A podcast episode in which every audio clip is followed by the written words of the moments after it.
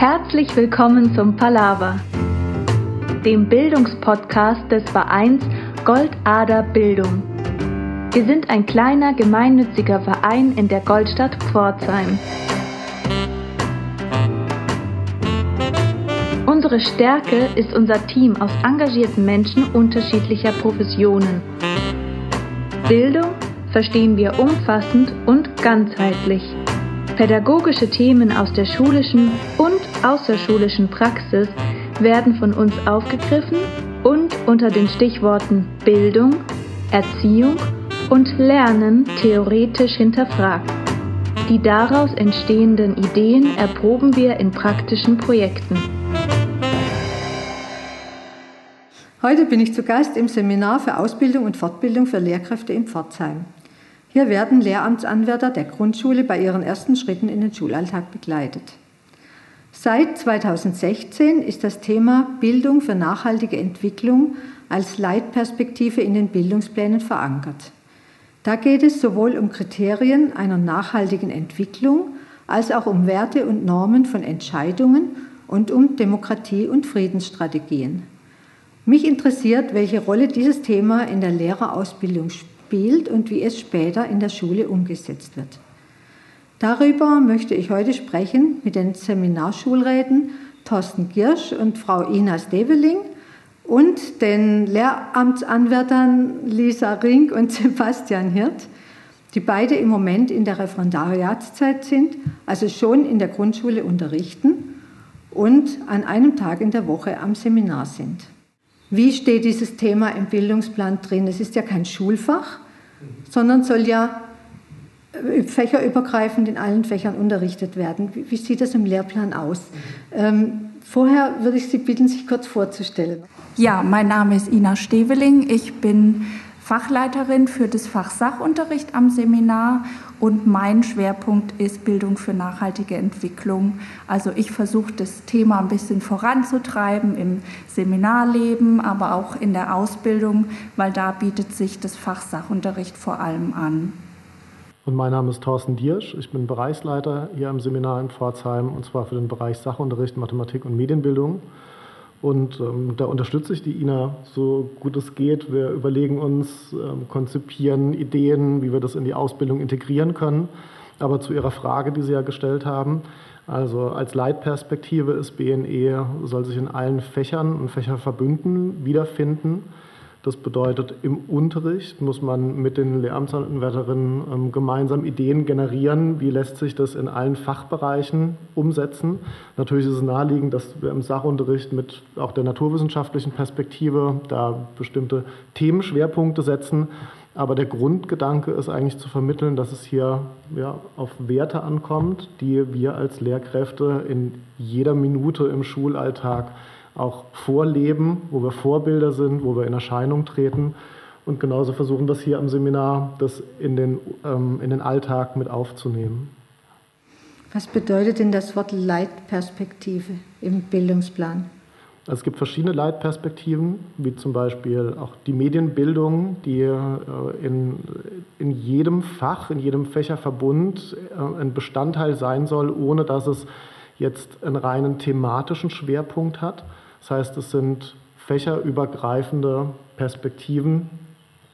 Ina, hast du dann noch eine Ergänzung oder wie kann man es sonst in Worte fassen? Ja, also das möchte ich unterstreichen, dass das nicht einem Fach zugeordnet ist, sondern dass das ein Thema ist, was in allen Fächern vorkommen sollte. Und es ist auch so, dass ich einen Thementag anbiete. Da können sich LehramtsanwärterInnen aus allen Fächern einwählen. Also da gibt es mehrere Angebote. Und an dem Thementag ist es auch so, dass wir überlegen, wie kann dieses Thema in den verschiedenen Fächern zum Tragen kommen.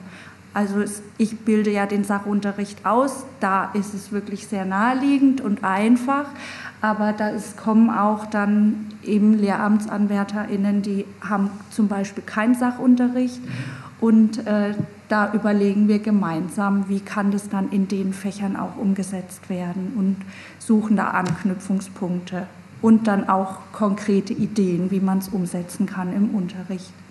Also weitere Leitperspektiven, um das nochmal zu ergänzen, sind auch zum Beispiel Bildungs Bildung für Toleranz und Vielfalt oder auch die berufliche Orientierung. Das heißt, es sind Schwerpunkte, die äh, in der Konzeption der damaligen Bildungspläne so gesetzt wurden, dass sie nicht einem Fach konkret zugeordnet werden können.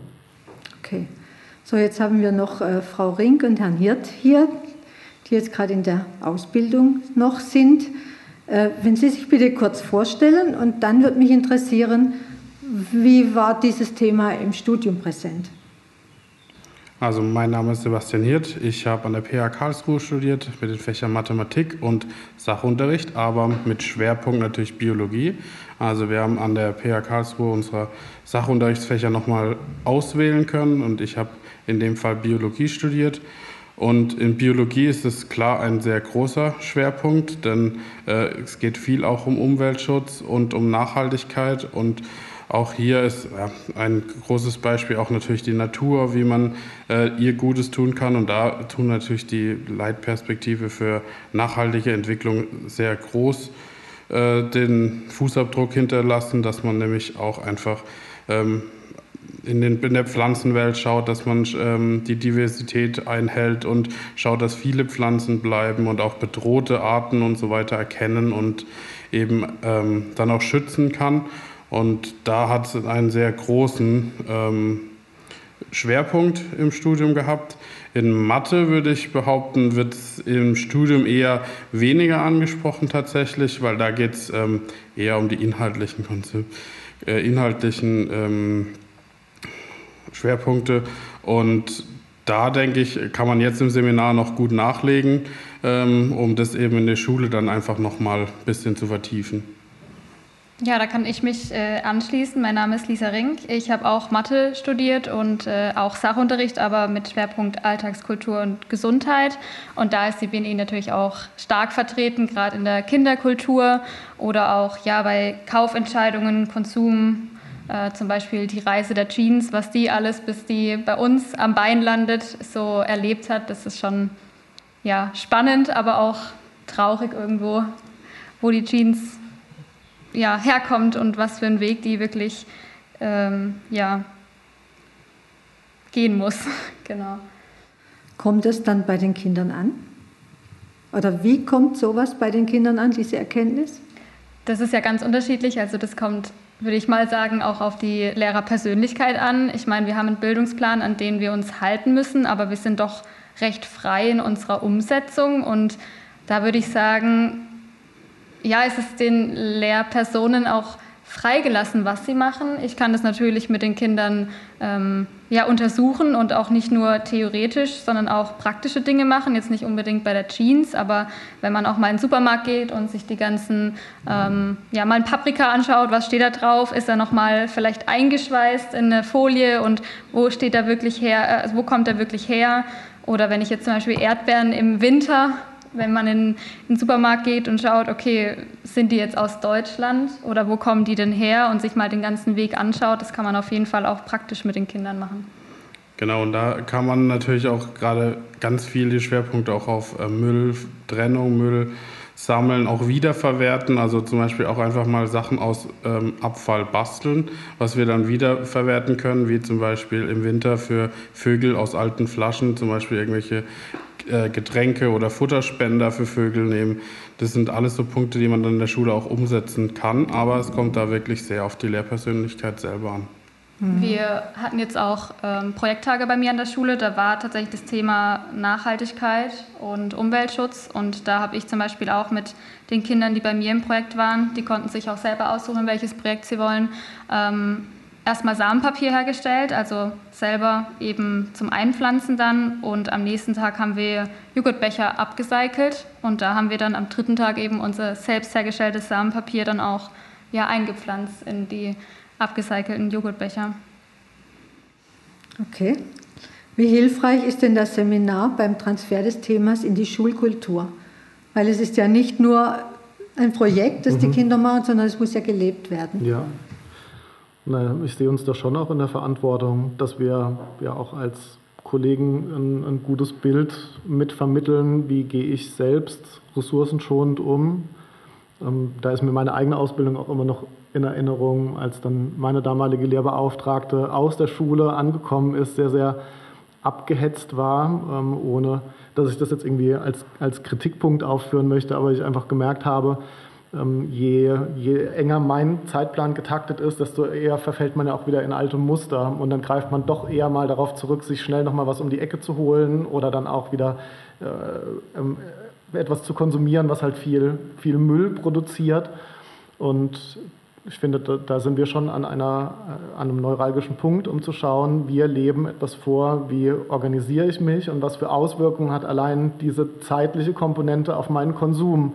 Und wenn ich das wiederum tagtäglich vor Kindern mache, weil ich einfach in einer bestimmten Stresssituation bin, dann gebe ich diese Werte auch wiederum weiter. Und da ist es wichtig, Vorbild zu sein und auch zu vermitteln, dass man vor den Kindern weiterhin Vorbild ist.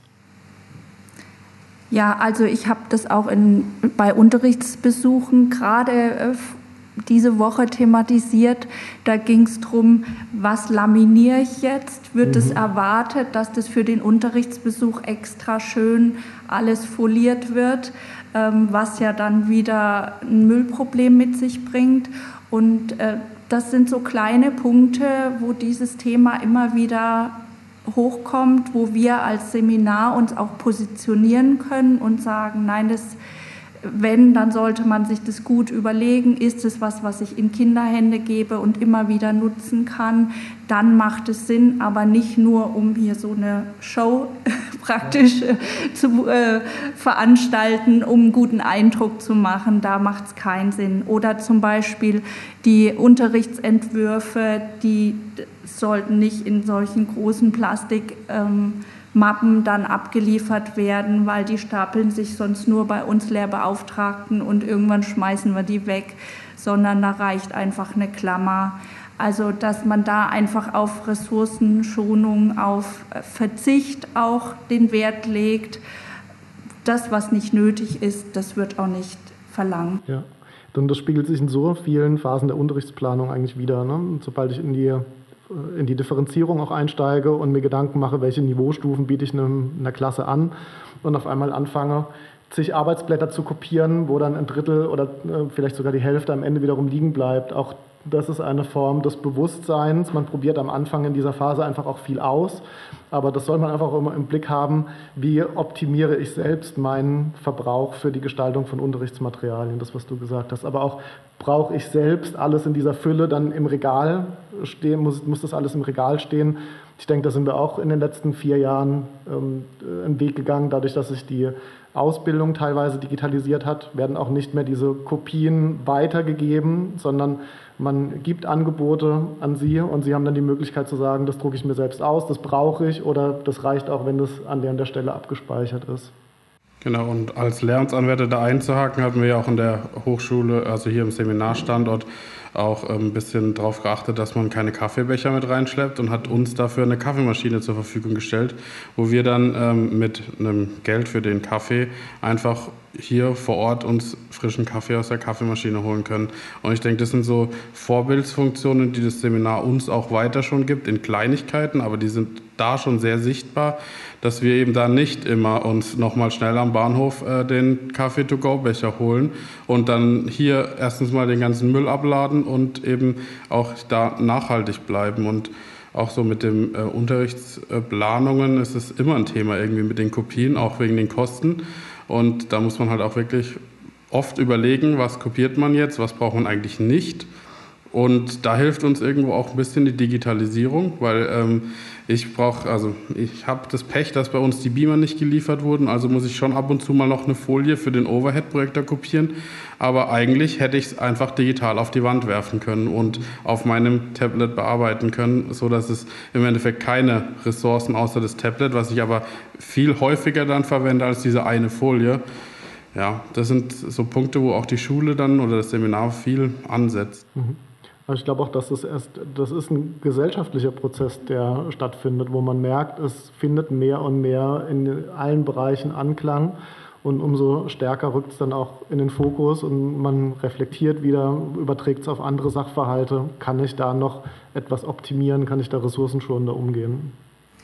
Wichtig finde ich aber auch den Unterricht in den Blick zu nehmen, also welche Sozialformen finden statt, dass die Kinder miteinander ins Gespräch kommen, dass es um Reflexion geht, wie, wie die äh, Kollegin gesagt hat, die, die Reise der Jeans, dass die Kinder auch überlegen, wie ist es bei mir zu Hause im, im Kleiderschrank oder dass sie äh, lernen, sich auch in andere reinzuversetzen, Rollen zu übernehmen. Also zum Beispiel, wenn ich zu Fuß zur Schule gehe oder mit dem Auto in die Schule gefahren werde, zur Schule gefahren werde, was hat es für Auswirkungen zum Beispiel für Menschen, die an der Straße wohnen oder für die Tiere oder für die Pflanzen. Also dass die Kinder lernen, sich in andere ähm, Wesen oder Menschen äh, reinzuversetzen und zu überlegen, was hat mein Verhalten für eine Konsequenz für andere. Auch dadurch, denke ich, kann man Haltungen, ähm, den Aufbau von Haltungen schulen oder anbahnen. Wir können ja auch nur Angebote machen. Wir können an die Lehramtsanwärterinnen oder auch an die Kinder nur Angebote machen. Und wie sie das dann umsetzen, das ist nicht in unserer Hand. Sie haben ja vorhin auch die Frage gestellt, inwieweit ist es denn eine Leitperspektive, gerade wenn ich dann jetzt auch an das Fach Mathematik denke und wir nehmen uns mal äh, den Bereich Rechnen in Sachkontexten heraus und dann gehen wir in den Bereich der Differenzierung ähm, die Niveaukonkretisierung geben mir schon vor, ich kann Aufgaben stellen, die reproduzierend sind, die einen Transfer als Folgestufe leisten oder die in den Bereich gehen, reflektieren und verallgemeinern. Und wenn wir uns dann einen Kassenzettel anschauen, den ich ja auch äh, unter mathematischen Gesichtspunkten mir anschauen kann, kann auch eine Form der Differenzierung dann auf dieser oberen Niveaustufe sein, sich darüber Gedanken zu machen, welche Einkäufe kann ich denn zum Beispiel streichen aus nachhaltiger Sicht und dann verändert das wiederum meine Einkaufsliste und es findet ein Übertrag auf einen mathematischen Kontext statt. Aber nur dann ist es möglich, wenn, wie du sagst, mal gezielt ein Fokus drauf gelenkt wird und auch noch punktuell, regelmäßig immer wiederkehrend, dort, wo es möglich ist. Und da sehe ich unsere Aufgabe vom Seminar auch, äh, dass wir wirklich das mit der Praxis verknüpfen, dass das nicht so was auf unserer Erwachsenenebene ist, naja, okay, wir kopieren mal weniger oder wir fahren halt mit der Bahn, sondern dass wirklich Ideen, ganz konkrete Ideen für den Unterricht äh, generiert werden, dass wir Beispiele auch vorstellen, aber auch eigene Ideen äh, entwickelt werden für Klasse 1 bis 4, damit es dann auch wirklich konkret später umgesetzt wird oder leichter umgesetzt wird, indem man sich vorher schon mal überlegt hat oder vorher schon Ideen gesehen hat, wie man es konkret machen kann. Auch indem man Hinweise gibt, wo kann man Material ähm, finden, auch digitales Material, wo man dann nochmal gute Ideen auch bekommt. Also letztendlich geht es ja um Bewusstmachung als ersten Schritt, dass man sich überlegt, mache ich das, was hat es für Folgen, aber es geht ja auch um Emotionen. Weil was, wenn man die Umwelt liebt, kann man sie schützen wie kann ich, welche Unterrichtsformen oder Sozialformen wären denn geeignet, bei Kindern emotional zu lernen? Also ich würde sagen, ganz stark praxisorientiert und vor allem auch am Kind orientiert. Ähm, auch die, dass man so die ja, das Lebensnahe der Kinder mit einbringt. Also es bringt den Kindern nichts jetzt zu sagen, wenn man jetzt beim CO2-Fußabdruck ist, ja, der CO2-Fußabdruck von Deutschland ist so und so hoch und von Europa so und so hoch, sondern das vielleicht auch von der Schule mal guckt, okay, wie hoch ist denn der CO2-Fußabdruck unserer Schule? Das ist lebensnah für die Kinder und vielleicht auch ja, irgendwie solche Beispiele zu bringen und eben das mit den Kindern gemeinsam zu erarbeiten und nicht irgendwelche Theorie vorzulegen und macht was draus. Und ich denke auch, dass außerschulische Lernorte uns da helfen können. Einfach, dass die Kinder eine Bindung zu unserer Umgebung aufbauen. Also wenn ich mit ihnen in den Wald gehe, ihnen dort zeige, was ist hier eigentlich vor Ort und wo sind schon vielleicht Spuren unseres Handelns, dass wir da genau einschreiten müssen, dass das nicht weitergeht. Wir hatten zum Beispiel das Projekt, dass wir am Karlsruhe im Flugplatz einfach geholfen haben, äh, Brombeeren oder invasive ähm, Pflanzen zurückzuschneiden und den Kindern dadurch einfach bewusst machen, dass äh, wir dafür verantwortlich sind, was aus unserer Natur wird. Und so bauen die auch irgendwo ein bisschen eine Beziehung zu ihrer Umwelt auf. Und dann kann man eben sie auch erreichen, dass, dass sie vielleicht ihr Verhalten einfach überdenken. Oder auch im Wald von der Schule, also äh, im Ort der Schule, einfach mal einen Spaziergang machen und gucken, wie viel Müll finden wir, wie viel können wir aufsammeln und das wird sicherlich eine Menge sein. Das Sozialverhalten der Schüler. Das Nachhaltigkeit heißt ja nicht nur Müll vermeiden, sondern das heißt ja auch Respekt vor anderen zu haben, Respekt vor der Umwelt zu haben, respektvoll miteinander umgehen. Ja, da kann ich ein gutes Beispiel nennen. Man kann die Natur nämlich auch mit ins Klassenzimmer nehmen. Das ist auch im Bildungsplan äh, verankert, dass die Schüler sich über einen längeren Zeitraum um Tiere kümmern sollen, die pflegen sollen im Klassenzimmer.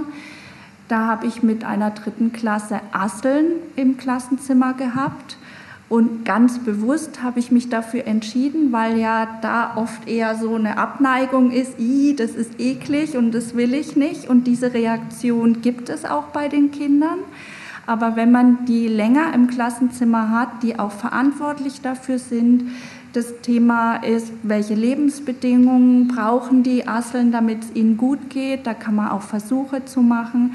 Äh, dann entwickelt sich erstaunlicherweise eine emotionale Bindung auch zu diesen Asseln, äh, die wir dann am Ende nach dieser Zeit freigelassen haben. Und das Thema war auch, darf die Parallelklasse die unsere Asseln mal ausleihen? Da war ein großer Aufschrei, nein, die kümmern sich nicht genug um unsere Asseln. Ähm, also das ist eine Möglichkeit, da wirklich auch die Emotionen bei den Kindern zu wecken. Und das sind Beispiele, die dann auch in der Fachdidaktik am Seminar thematisiert werden.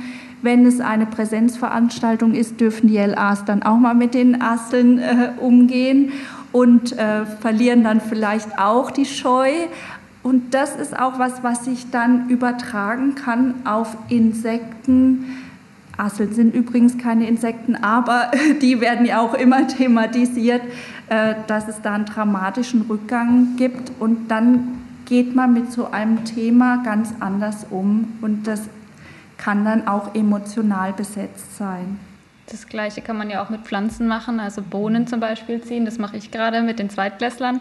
Und da kann man eben auch mit denen erstmal klar die Keimung an sich, aber dann auch, wie müssen wir mit denen umgehen, dass sie eben weiter leben und dann eben das auch in Bezug auf alle anderen Pflanzen äh, ja, setzen, den Bezug dazu ziehen. Ähm, wie man mit den ganzen Pflanzen umgeht in der Natur.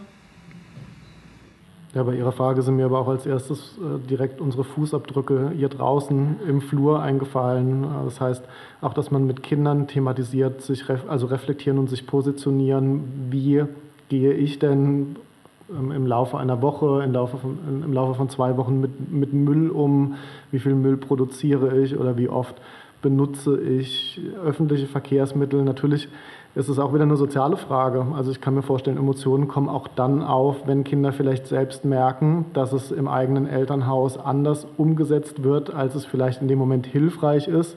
Ähm, es aber auch in dem Moment vielleicht gar nicht anders möglich ist und Kinder in so einer ja, Situation sich befinden, dass sie äh, ohnmächtig sind ähm, und da auch äh, ja, aufgeführt bekommen, in welcher Lage sie eigentlich sind. Also das sehe ich auch als, als Schwierigkeit in dem Moment mit an. Aber ähm, weiß nicht, was Ihnen oder was euch dazu auch schon aufgefallen ist, welche Erfahrungen ihr dazu machen konntet. Ja, das ist ein ganz wichtiger Punkt, dass man, das ist auch ein sehr sensibles Thema. Da muss man sehr aufpassen, dass man Kinder eben nicht in so eine schwierige Situation bringt, dass man sagt, also du darfst auf gar keinen Fall mit dem Auto zur mhm. Schule kommen, aber die Eltern, für die Eltern ist es praktisch, die machen das. Oder manchmal und da, vielleicht gar nicht anders machbar, um den Beruf wiederum nachzugehen. Genau, ne? genau.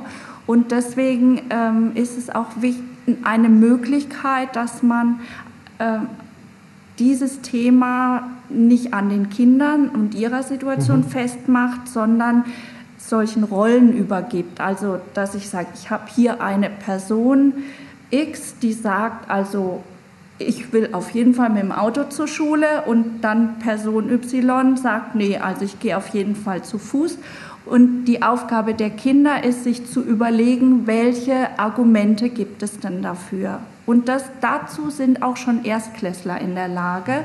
Und dann werden praktisch verschiedene Meinungen gesammelt, aber es ist nicht mit den Kindern verknüpft. Und ich stelle nicht ein Kind in die Ecke und sage, mhm. du machst es falsch. Also sind wir beim Arbeiten mit Fallbeispielen oder ergänzen dann dazu, wenn man wirklich mal sich ein Meinungsbild vielleicht von der gesamten Schule holt und dann so selbst vergleicht, wie ist meine eigene Position und wie ist das, ohne dass ich sie nach außen bringen muss, aber einfach sehe, wenn eine Umfrage zum Beispiel von den Kindern ähm, mit allen Kindern der Schule durchgeführt wird, zu sehen, wie ist das Gesamtbild unserer Schule und wie stehe ich persönlich dazu, ohne dass ich dann, ähm, wie du es jetzt gerade sagst, irgendwie bloßgestellt werde oder in die Ecke gedrängt werde. Ja, ich habe jetzt gerade das Thema so ein bisschen überlegt, Eltern mit ins Boot holen. Ich weiß nicht, wie das in der Praxis aussieht. Weil oft ist ja diese Diskrepanz, was die Kinder in der Schule lernen und wie die Eltern sich verhalten. Wie, wie kann ich die ins Boot holen? Na, einerseits haben wir ja auch äh, Eltern, die in, in einer Vorbildfunktion sind und bestimmte Berufe vielleicht ausüben, die interessant sind. Also da dann eher auch wieder das Positive in den Vordergrund rücken und Eltern von ihrer täglichen Arbeit berichten lassen, um dann auch wieder zu verdeutlichen, was hat es denn für Auswirkungen, wenn jemand sich tagtäglich mit Müll auseinandersetzt, ähm, entweder selbst beseitigt oder auch sowas koordiniert und plant.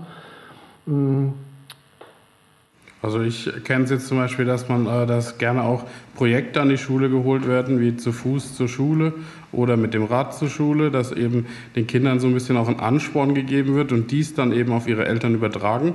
Sagen, ich will jetzt aber auf unbedingt und wenn du mich halt nur bis zu der und der Kreuzung fährst und von dort aus laufe ich, dann sparen wir uns schon mal so und so viel Meter, dass man einfach da auch die Eltern, vielleicht merken sie dann, oh, das ist gar nicht so verkehrt, da können wir tatsächlich was machen oder eben das Kind dann auch irgendwie eigenständiger wird und sagen, hm, das mit dem Fahrrad hat letzte Woche gut geklappt, das behalten wir bei.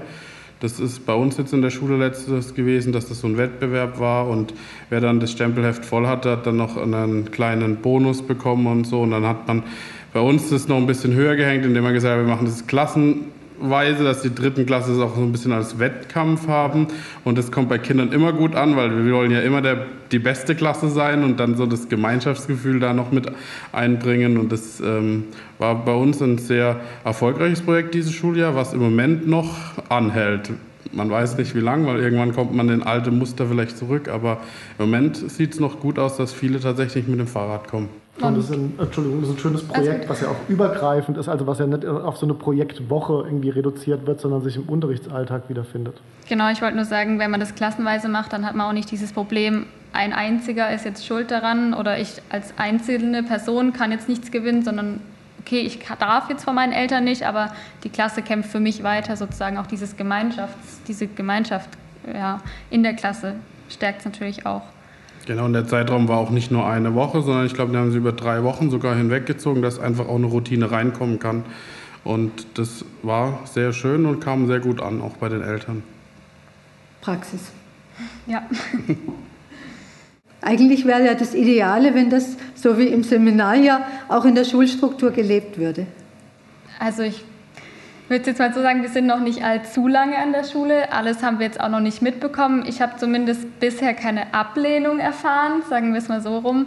Und ähm, dadurch, dass es bei mir an der Schule immer wieder Projekttage gibt, das letzte Mal, als es stattgefunden hat, ist schon ein bisschen her wegen Corona, aber ansonsten, da hatten sie auch explizit zu Müll was gemacht und wie vorhin erwähnt, dieses Jahr dann eben zur Nachhaltigkeit und Umweltschutz. Und da konnte sich auch jede Lehrkraft individuell mit einbringen. Also man konnte sich selbst irgendwie ein Thema aussuchen, was zu einem selber passt. Man musste jetzt nicht unbedingt eben Müll machen oder irgendwie sonstiges, sondern man kann, konnte es eben breit gefächert auf sich ja, umwälzen oder was zu einem selber passt. Und ich sehe da jetzt bei niemandem irgendwie so, okay, dazu will ich gar nichts machen. Also eine Ablehnung ist auf jeden Fall nicht da, aber allzu viel haben wir jetzt in dem halben Jahr noch nicht erlebt. Zumindest kann ich das nur ja, für mich sagen. Ja, es ist immer ein bisschen schwierig da, weil die, jeder Lehrer da irgendwie eigen äh, agiert. Also es, mhm. ich denke, dass viele schon diesen nachhaltigen Aspekt ähm, berücksichtigen.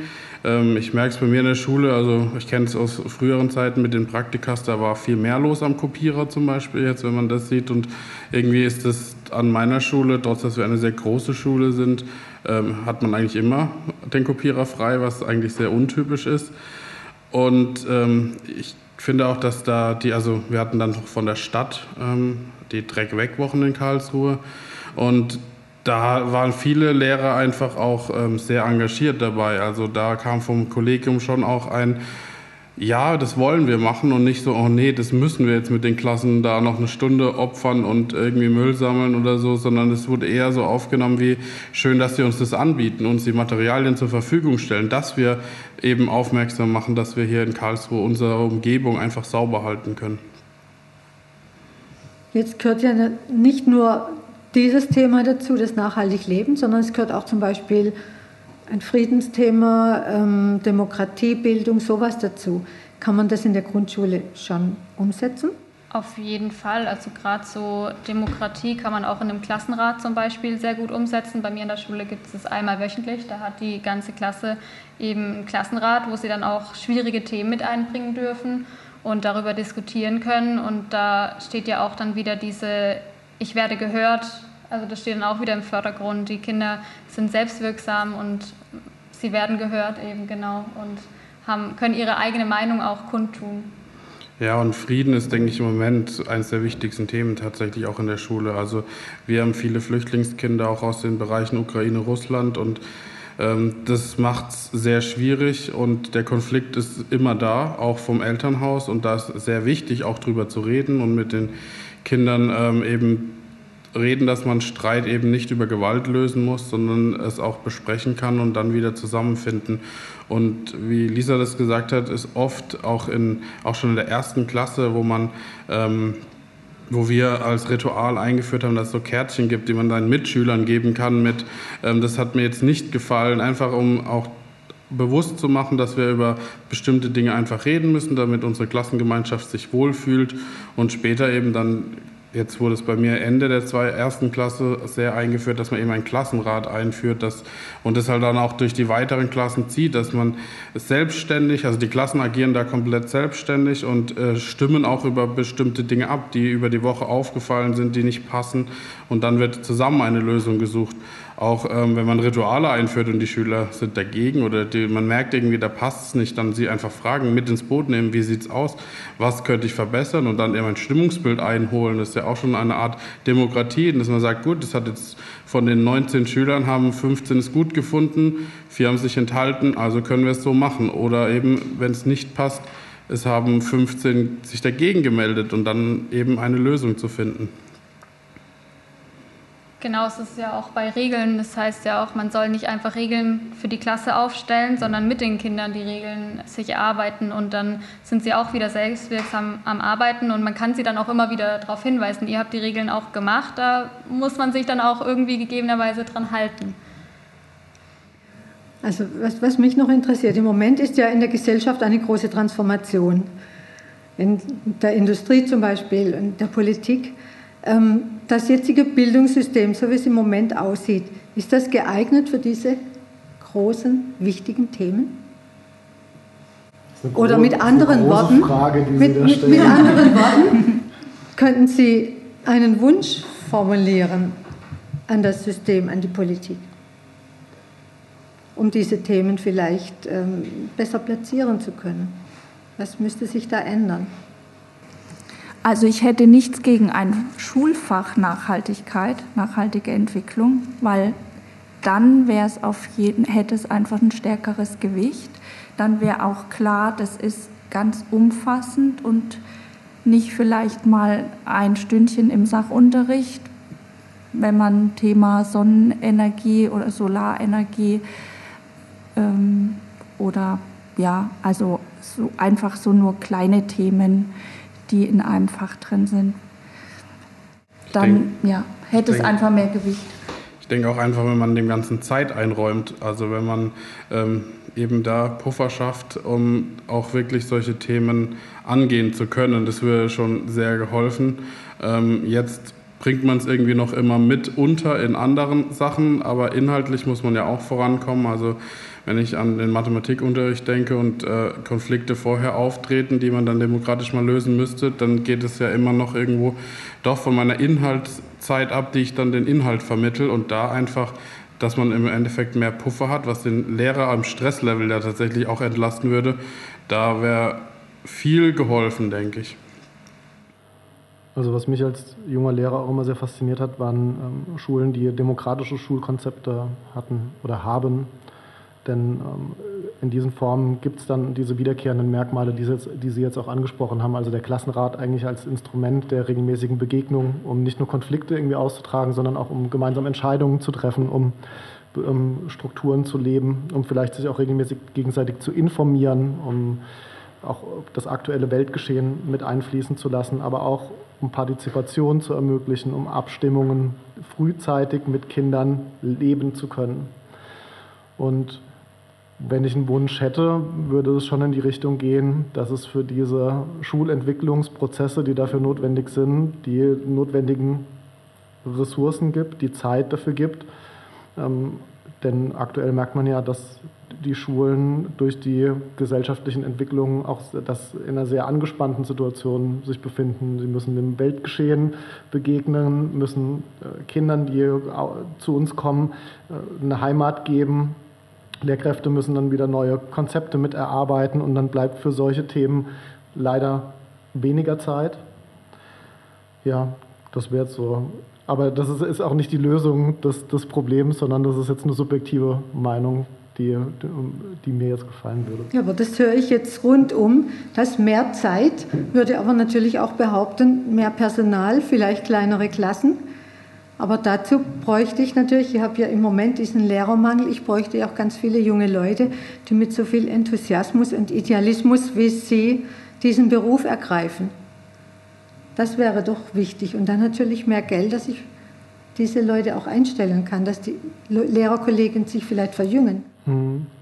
Ja, aber da gehört ja dann auch dazu, dass diese Prozesse einfach auch äh, mitgestaltet und mitorganisiert werden. Das heißt, ich glaube, nur den Geldhahn aufzumachen oder nur noch mehr mit äh, mehr Personal reinzubringen, würde den gesamten Apparat vielleicht auch eher dann auf, aufblähen. Also das heißt, es, das ist schon ein vielschichtiges äh, Problem, wo man sagen würde, dann müssen auch wiederum Führungskräfte geschult werden oder müssen die Möglichkeit bekommen, sich dahingehend zu entwickeln.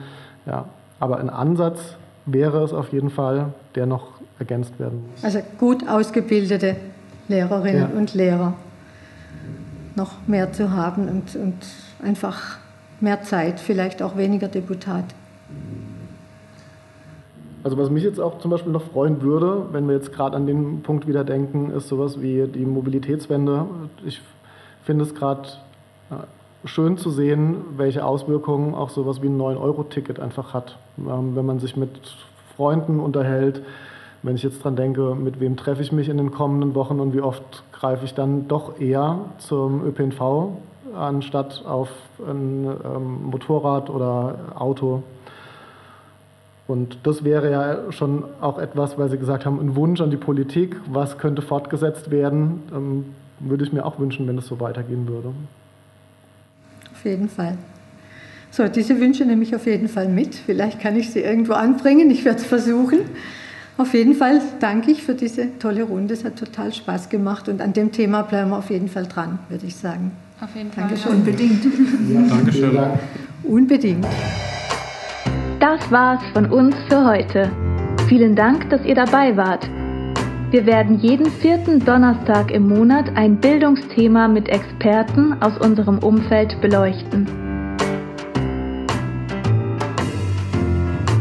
Wenn ihr Lob oder Kritik, Anregungen oder Anmerkungen habt, könnt ihr das gerne unter info at goldader-bildung.de loswerden.